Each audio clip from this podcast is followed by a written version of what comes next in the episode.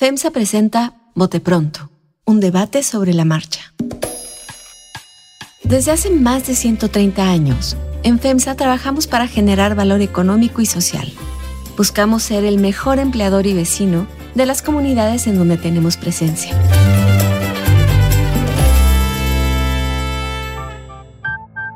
Hola, ¿cómo están? Bienvenidos al Bote Pronto de este martes. Déjenme saludar a quien me acompaña hoy. María Sher no puede estar con nosotros hoy, pero saludo a Carlos Heredia. Carlos, ¿cómo estás? Hola, Carlos. Hola, Salvador. Hola a quienes nos escuchan. Salvador Camarena, ¿cómo te va? ¿Cómo están? Qué gusto saludarlos. A ver, creo que tenemos que hacer un rápido comentario sobre, sobre el domingo, pues, ¿no? Es decir, eh, pues ya pasó, ya sucedió. El Salvador escribía después de la marcha, eh, ahorita antes de entrar al aire, Carlos Heredia decía, pues todavía estoy viendo los rebotes de la marcha, etcétera, todo es la marcha, la marcha, la marcha.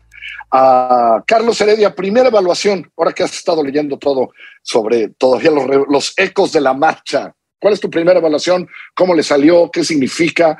¿Qué pasa después de la marcha? Bueno, yo creo que el presidente regresó a su elemento, eh, de donde se nutre el baño de masas. Eh, la adulación, la adoración, lo que le da energía. Y en eso, pues es eh, realmente el maestro. Eh, creo que es genuino el cariño de millones de personas. No sé cuántas llegaron a la contramarcha, pero es genuino. Esa es una primera constatación. Él cuenta con el cariño de muchos mexicanos. Y la segunda es que nos confirma una vez más que no le gusta gobernar que le gusta ser el jefe político de un movimiento de masas y que manda ya la señal de que está listo para las elecciones del 2024, más como jefe político que como presidente que se dedica a gobernar. A mí fue un indicador claro de que pues él básicamente ya de aquí en adelante va a estar abocado a la tarea de la conducción política del movimiento que él encabeza eh, y eso, eh, la pregunta es, pues, ¿qué tanto se va a traducir al final del día en votos para la candidata o el candidato que aparezca en la boleta por Morena? Salvador Camarena. Coincido en lo que dice Carlos. Eh, agregaría, en efecto, que esa marcha es mucho más que el suceso del domingo o incluso que el suceso del mes. Es un evento que marca líneas de acción muy claras para el presidente López Obrador. En donde creo que hay que reparar es quizá un error de la oposición centrarse en el acarreo. No creo que debamos normalizar el acarreo, no creo que debamos dar ya una carta cabal de que se vale usar recursos públicos para fines partidistas. Eso es algo contra lo que se peleó décadas en este país y se debe seguir señalando que eso es indebido, ilegal y también, por qué no decirlo, inmoral. Pero es mucho más, como bien decía Carlos, lo que vimos el fin de semana, que el acarreo. Si la oposición se queda atorada en eso del acarreo, creo que tienen que hacer sus denuncias y punto, lo que puedan probar, las denuncias políticas y las denuncias administrativas o legales. Pero fue mucho más que el acarreo. Es la revitalización del movimiento, la toma de temperatura de cómo están algunos de los operadores. Yo estoy convencido de que algunos perdieron candidaturas este domingo porque no llegó o no se quedó la gente suficiente en el Zócalo. Eh, fue muchísima gente, pero el presidente va a pasar lista a su vez a sus operadores. Los operadores pasan lista, pero también el presidente pasa lista. Eh, también quisiera apuntar una cosa, Carlos. La marcha, a mí me parece que, como siempre, el presidente dice lo que va a hacer, aunque a veces lo diga negándolo. Eh, en la conferencia de ayer lunes, él está exultante, muy contento por el resultado de esto. Impresionante, sin, sin duda, su, su empuje para hacer un recorrido bastante regular en términos de cualquier capitalino, del Ángel al Zócalo, no lo hace uno todos los días, pero sí lo puedes hacer pero no entre apretujones, abrazos, selfies y saludos de tus seguidores. Eh, seguidores que te lleva cinco horas y media. O sea, ahí creo que hay una fortaleza que luego le regateamos al presidente con, con respecto a su salud. El presidente dice ayer en la mañanera, ayer lunes, que pues los candidatos, cualquiera de los tres, se los ve muy bien para darle continuidad a su proyecto y que él no les va a hacer la campaña. Yo creo que lo que nos está diciendo es que él ya está haciendo la campaña. Claro. Que va a seguir haciendo la campaña. Por supuesto. Es, es esa retórica del presidente de escúchenme bien porque va a seguir por aquí. Eso supone pues que todo el mundo tome posiciones. Pero creo que va más allá. A ver, ¿por qué? ¿Por qué más allá? Porque, porque lo que está diciendo, eh, coincido con Salvador Camarena, es yo ya estoy al frente del operativo político de aquí a la elección presidencial del 24, pero va a ser a navajazo, a navajazo abierto. Va a ser con eh, uso masivo de recursos públicos, va a ser con militares disfrazados de civiles en, en las este, mítines, va a ser con uso masivo de los medios públicos con fines partidistas.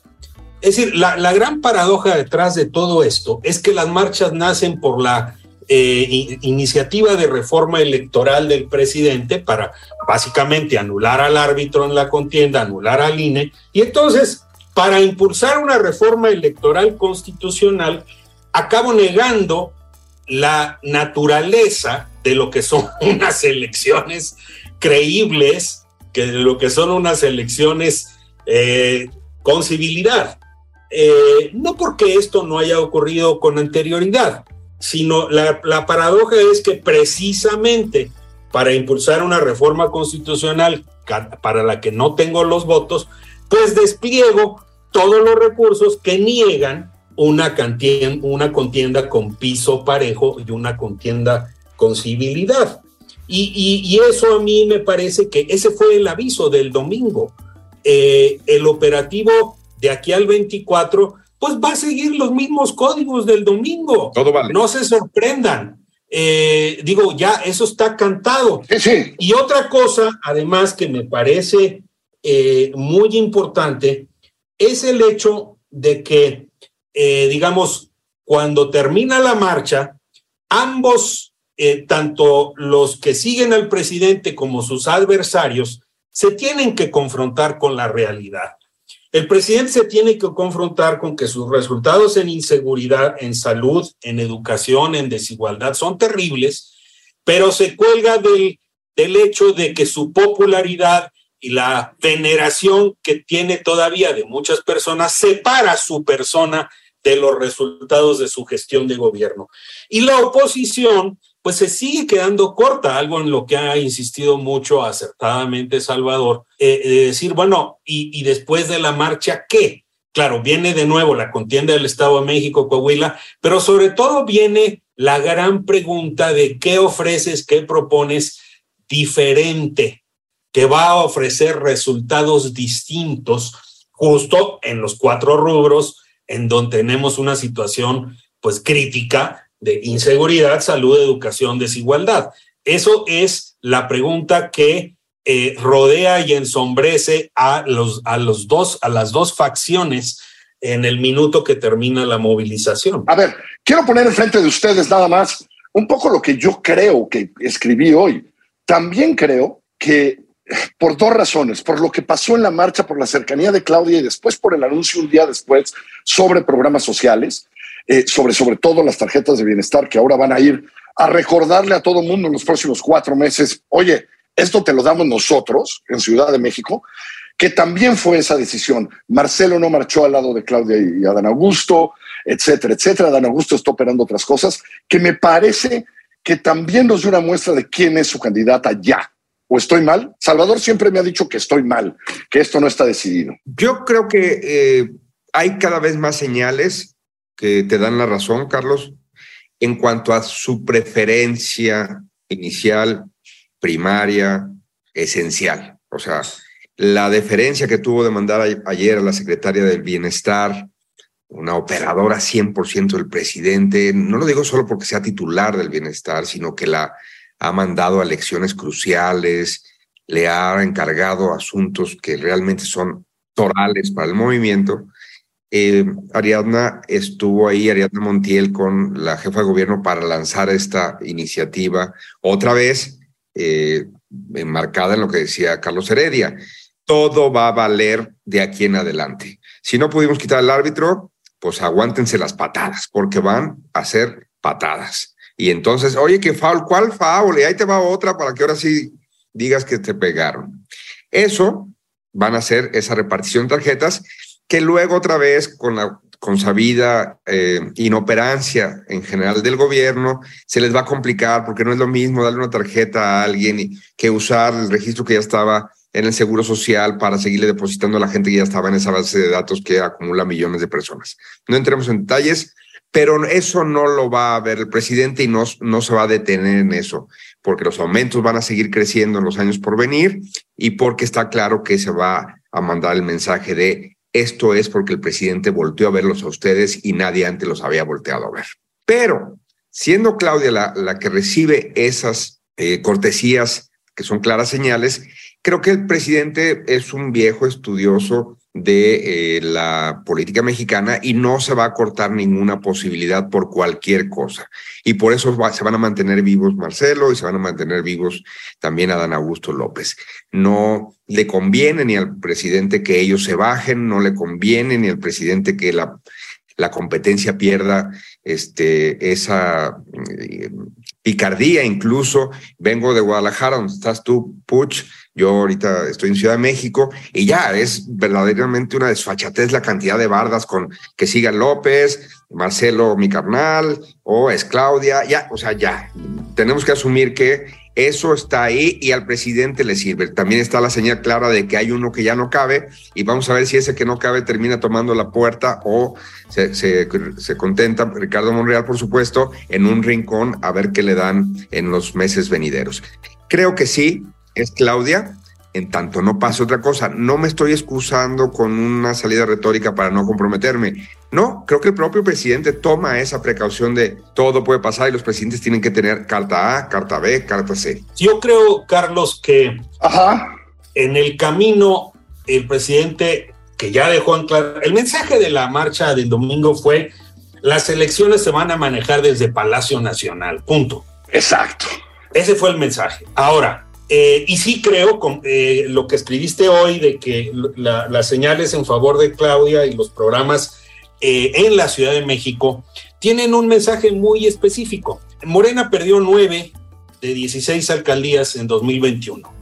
Si la tendencia de que la oposición puede ganar en la Ciudad de México, eso pone en peligro la candidatura de Claudia, porque sería muy anticlimático decir voy a mandar a la contienda presidencial a una candidata que puede ser derrotada en su propio ámbito, muy, muy anticlimático. Entonces, yo como Salvador también creo que aunque su preferencia se eh, inclina claramente por Claudia, no todo está consumado porque falta ver justamente eso. Por eso la Ciudad de México es tan importante porque la candidatura de Claudia también depende de que ella pueda ganar la presidencia en ese territorio, en la Ciudad de México. Y otra cosa, creo que además se, desprende del domingo pasado, es, y, yo, yo quiero poner especial énfasis en eso, es que si, si el presidente se ha mostrado en los primeros cuatro años desapegado de la administración pública, pues ahora con mayor razón. Es decir, eh, el presidente no está, no está buscando espacios para corregir, rectificar, mejorar. No, el presidente ya dio el disparo de salida para la contienda del 2024 con todo. Y la fidelidad de cada uno de los gobernadores eh, y de sus colaboradores se medirá en función justamente de ese disparo de salida de la contienda presidencial y en, de nuevo en eh, ratificar capacidad de movilización eh, y sí, sí, todo eso, ¿no? Todo es, toda la parafernalia. Eh, por lo tanto, en buena medida, pues lo que alcanzó a hacer es como gobernante el presidente, pues prácticamente está concluyendo porque él se erige en coordinador de campaña y en jefe político de su corcholata favorita y, de ahí para adelante. No distingue que su función como la provocación que hace Heredia Puch, déjame agregarle una, una cereza. Escuché hace seis, siete semanas una cosa que me pareció delirante, pero luego uno dice, pues quizás debería ser costumbrista antes, antes que delirante. Que el presidente va a renunciar, me dijeron dos personas de Morena distintas que no se conocen necesariamente. El presidente va a renunciar para encabezar él mismo la, la, la, la lucha por la presidencia, en, por supuesto, en la persona de alguien más. Y que Adán Augusto era eh, la persona que se quedaría como presidente interino. Lo escuché, como se escuchan muchas cosas en los pasillos donde uno va por ahí. Y luego Roberto Samarripa la semana pasada, el lunes, puso una columna muy interesante que se llama El Interino. Muy. Que le da Exacto. el apunte y complementa, diría yo, lo que nos está diciendo Carlos. Si el presidente ya terminó, en términos gubernamentales, lo que se proponía hacer y tenía que seguir empujando sus obras y sus trenes y esas cosas, y lo va a seguir haciendo, se va a abocar a lo político. Y Adán Augusto, que es en fotografía, nos ha mandado en los últimos tiempos todos están viendo fútbol, yo estoy en la oficina planchando la iniciativa de reforma electoral. Todos están, no sé qué, yo estoy preparando el, la marcha de mañana, presentándose sí como quizá como quien va a operar las cosas gubernamentales, que no por nada es parte de la chamba del secretario de gobernación, pero ya con otro cariz, diría yo. Es cierto. Me parece, me parece que tienes mucha razón. Es cierto que aquella de Roberto está muy interesante y me gusta lo que, lo que, lo, lo, lo, lo, que decían, lo que decía Carlos. Esto ya empezó, ya estamos en eso. Las elecciones se van a manejar desde Palacio Nacional. Estoy de acuerdo con ustedes. Carlos, te mando un abrazo. Carlos Puch, Salvador Camarena, como siempre, fuerte abrazo. Salvador, que te vaya muy bien. Nos vemos hasta el rato. Hasta luego. Esto fue Bote Pronto. Gracias por habernos escuchado. Recuerden, como siempre, nos pueden escuchar en Apple Podcast, en así como suena.mx, en Spotify, en iHeart Radio o ahí donde ustedes prefieren escuchar sus podcasts. Que les vaya muy bien. FEMSA presentó Bote Pronto, un debate sobre la marcha. Desarrollo sostenible, primera infancia y promoción del arte son las tres líneas de acción con las que FEMSA genera valor social en las comunidades. Conoce más en fundacionfemsa.org.